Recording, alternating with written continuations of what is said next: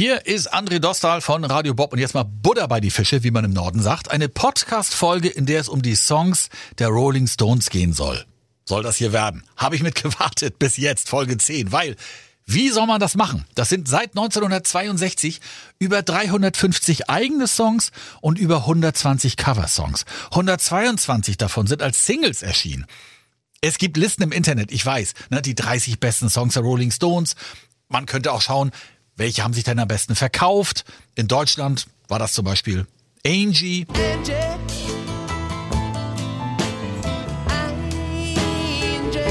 Man könnte auch schauen, welche Songs haben die Stones auf Konzerten am meisten gespielt. Das müssen dann ja ihre eigenen Lieblingssongs sein. Das war bei 2100 Konzerten Jumpin' Jack Flash mit über 1000 Einsätzen alle Songs auf so kleine Zettel schreiben und zehn rausziehen und die dann vorstellen, aber da ziehe ich dann am Ende so Sachen wie 2120 South Michigan Avenue. Das ist ein Instrumentalstück von 1964.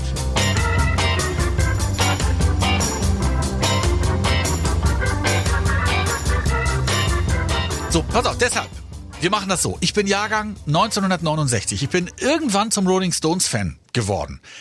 Ich suche also Songs raus, mit denen das bei mir passiert ist. Ne? Viele Songs waren für mich ja schon Oldies, als ich noch jung war. Neue Songs gab es für mich erst ab den 80er Jahren. Und das sind die Songs, die ich im Laufe der Jahre kennen und lieben gelernt habe.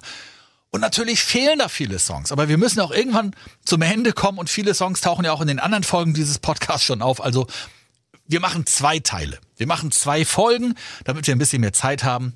Und hier kommt Teil 1. Teil 2 könnt ihr dann direkt im Anschluss hören. Also, geht los. Sie sind die größte Rockband aller Zeiten. Und hier kriegt ihr sie. Die spannendsten Stories aus über 60 Jahren Stones. Hier ist It's Only Rock'n'Roll, der Rolling Stones Podcast bei Radio Bob. Den ersten Kontakt habe ich irgendwann als Kind, weil mein Vater die Single Satisfaction besitzt. Die hat er sich 1965 gekauft, als die gerade rauskam. Da war ich noch nicht geboren, aber als ich so 12, 13 war, da habe ich dann die ganzen alten Platten von ihm mal durchgeguckt und das ist hier das Original von Fuddy, die Original-Single von Satisfaction.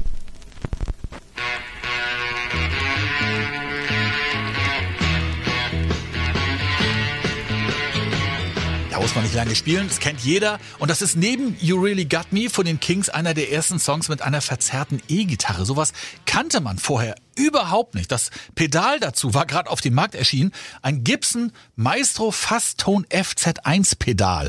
Keith Richards hat das benutzt findet den Klang aber erstmal doof. Zum Glück können ihn die anderen in der Band davon überzeugen, das auch so zu lassen.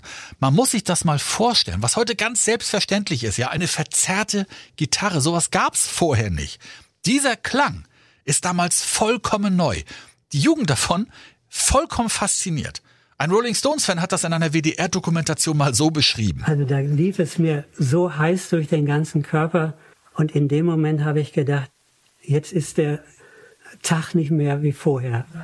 Das war so rau. Ja, nur dass ihr mal einen Eindruck davon bekommt, wie das die Musik verändert hat. Es gab eine Zeit vor der verzerrten E-Gitarre und plötzlich gab es eine Zeit nach der verzerrten E-Gitarre. Unfassbar. Ich habe die Stones dann aus den Augen verloren, weil das natürlich alte Männer waren für mich damals und man früher in den 80ern auch nicht immer alles mitbekommen hat, was so los war in Sachen Musik. Das ändert sich für mich dann 1983, als da plötzlich Songs im Radio laufen von den Stones, die neu sind. Vom Album Undercover, die erste Single. Undercover of the Night.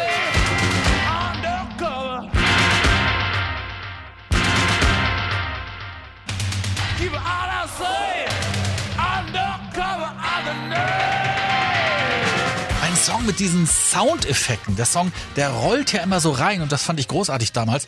Um was geht's da? Um die Militärdiktaturen in Südamerika. Argentinien und Chile sind gemeint, werden aber nicht genannt. Menschen, die verschwinden, Rassenmilizen, Militärpolizei. Ganz starke Nummer. Das Video dazu wurde erst nach 22 Uhr bei MTV gezeigt.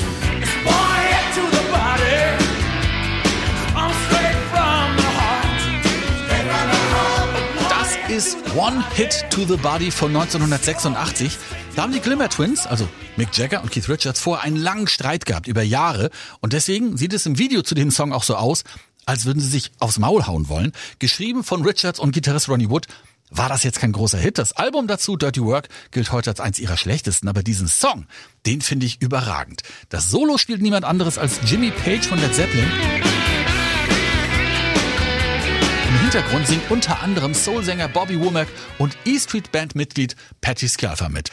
1989 erscheint dann Steel Wheels, endlich wieder ein gutes Album, mit dem alle zufrieden sind, Kritiker und Fans. Und eine Woche vorher gibt's die erste Single Mixed Emotions.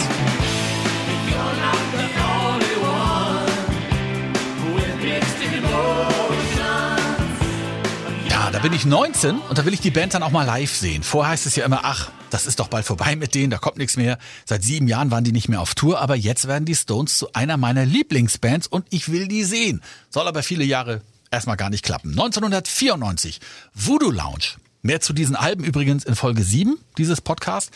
Voodoo Lounge kommt raus, als ich im Plattenladen arbeite. Es gibt Promomaterial, Poster und ich bin eingeladen zu einer Listening Session in Hamburg. Es gibt Häppchen und ich bin so naiv zu glauben, dass bestimmt einer von den Stones noch vorbeischaut. Am Ende bleibt's bei den Häppchen und bei Songs wie Love is Strong, bis heute einer meiner Lieblingssongs.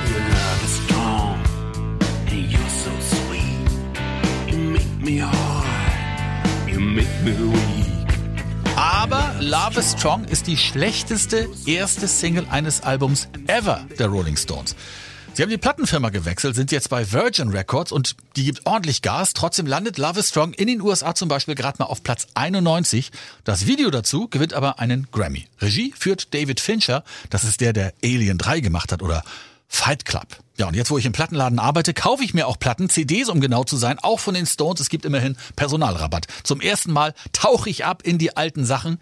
Ging ja vorher nicht, ne? gab ja kein Internet. Und was ich da entdecke, das verrate ich euch in der nächsten Folge. Und dem zweiten Teil über die Songs der Rolling Stones, dafür müsst ihr jetzt nicht wochenlang warten. Die könnt ihr gleich hier im Anschluss hören. Das war It's Only Rock'n'Roll, der Rolling Stones Podcast bei Radio Bob. Mehr davon jederzeit auf radiobob.de und in der MyBob App für euer Smartphone. Radio Bob, Deutschlands Rockradio.